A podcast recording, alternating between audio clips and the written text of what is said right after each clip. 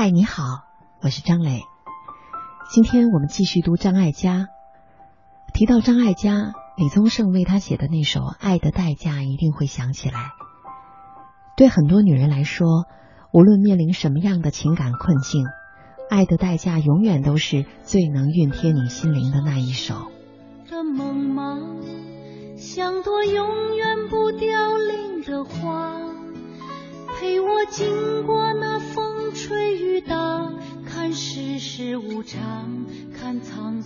变化。张艾嘉首唱这首歌时不到四十岁，二十多年过去，去年他推出自己的电影《念念》时，改编这首歌又唱了一版。一会儿我会把它放在节目结束的时候。张艾嘉说，再唱起来会想起很多过去的人，会觉得心酸。从早期到现在。张艾嘉所有的电影都只关于一个主题——爱。一九八六年，他自编自导并主演的电影《最爱》一举拿下了香港电影金像奖和台湾电影金马奖。电影讲述了两个好友爱上同一个男人的故事，一个与之结婚，一个与之保持了多年的情人关系，并生下了孩子。直到晚年，男人去世。两个女人在葬礼之后互相道出隐情，面对无情的时光，两人只能选择原谅。爱和恨之间，往往隐藏着很多的无奈。张艾嘉的音乐和电影都是在关注这一主题。在接受采访时，他曾说过这样一句话，也许会回答这个问题。他说：“因为人。”为爱而付出的时候是最快乐的。今天为你读的这一篇叫《过去和未来其实没有离得很远》。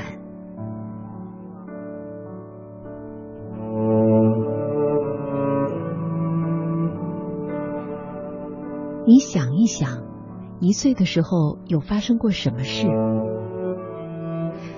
那三十多岁、一双丹凤眼的女另类治疗师追问着我：“要不是因为多年以来接受这种不是太多人认同的疗程效果颇佳，越来越相信心灵的不安是生病很大的起源之一。但要我回到一岁的问题，我真是没好气的回答：爱丽丝，一岁，一岁还没有记忆呀。”你不需要记得，你只要告诉我一岁的时候发生过什么事情，让一种惊吓藏在你的记忆里。我闭上眼睛，一声哭喊惊醒了我的儿时。他死了，他的飞机撞山死了。亲朋好友来家中安慰着母亲，母亲的悲痛。姐姐哥哥的哭泣，摇篮里的我，一岁的我。我极少谈及童年生活，总觉得对父亲唯一的印象是他留下的空军飞行员的英姿，而我和他出现在同一张照片里，只有仅仅两张。每一年，我们三兄姐妹都会随着祖父母去碧潭空军公墓。在一个房间里，有一排排木架上摆着各种不同形状的骨灰坛。我们对着其中一个写着父亲名字的坛子鞠躬。那个感觉很奇怪，或许因为知道那里面装着的只不过是失事之后全烧光的灰烬，根本无法辨识这人是谁，也没有和这个人有过任何真实生活上、情感上的累积，所以。我一直不觉得从小丧父的悲痛或自怜，去祭拜他，只是因为他是我的父亲。直到我二十五岁那一年，在香港的工作增多，甚至决定要结婚安居在港。哥哥姐姐也离开台湾多年，毫无打算回台湾。中国人的那句老话：“人要入土为安。”我提出了应该替父亲下葬之事。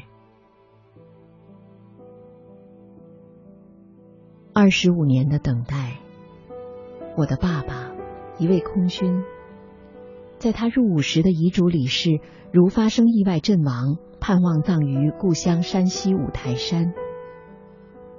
但三十三岁的他实在死得太早我们儿女没有能力把他带回家乡只能尽一份心意，把他葬在我出生的地方台湾。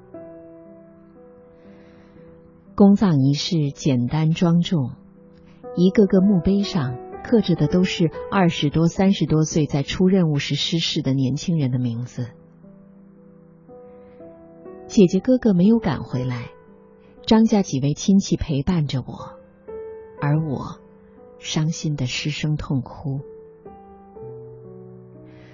哭他在世时一定有抱我在他怀里，哭他出事离家门之前还未出疹子的我吃药，这么多年他一定在某处看护着我。原来这一份父女情是存在的，是如此深藏着，不知不觉的和我一直成长。越老越浓厚，非常的美。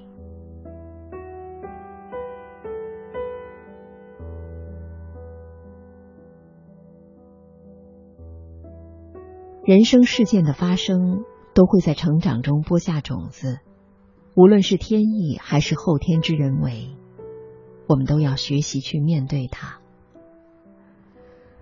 如果是天注定要去开解。只要不是用负面的情绪去处理，就和时间与他共同相处，一步一步走向那其实并不遥远的光亮。把过错放在既定的人或想法上，只会套牢自己的心。但到底是谁这么坏，套牢了你的心？仔细想想，原来就是自己的脑子。过去造就了今天的我们，明白清楚了，至少我们可以用心去选择未来的日子该怎么跟自己相处。不然，索性更自然的去接受这个无常的人生吧。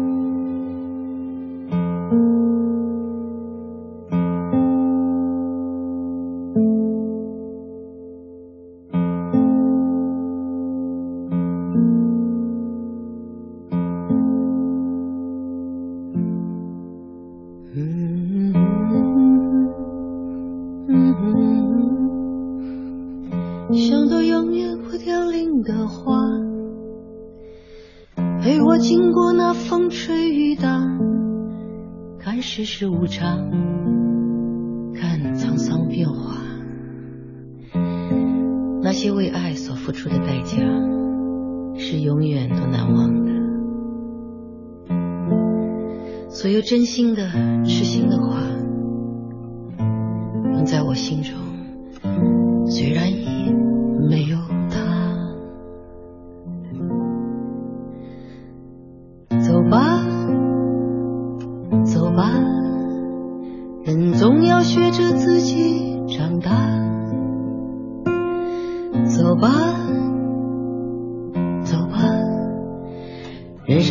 经历苦痛挣扎，走吧，走吧，为自己的心找一个家，也曾伤心流泪，也曾黯然心碎，这是。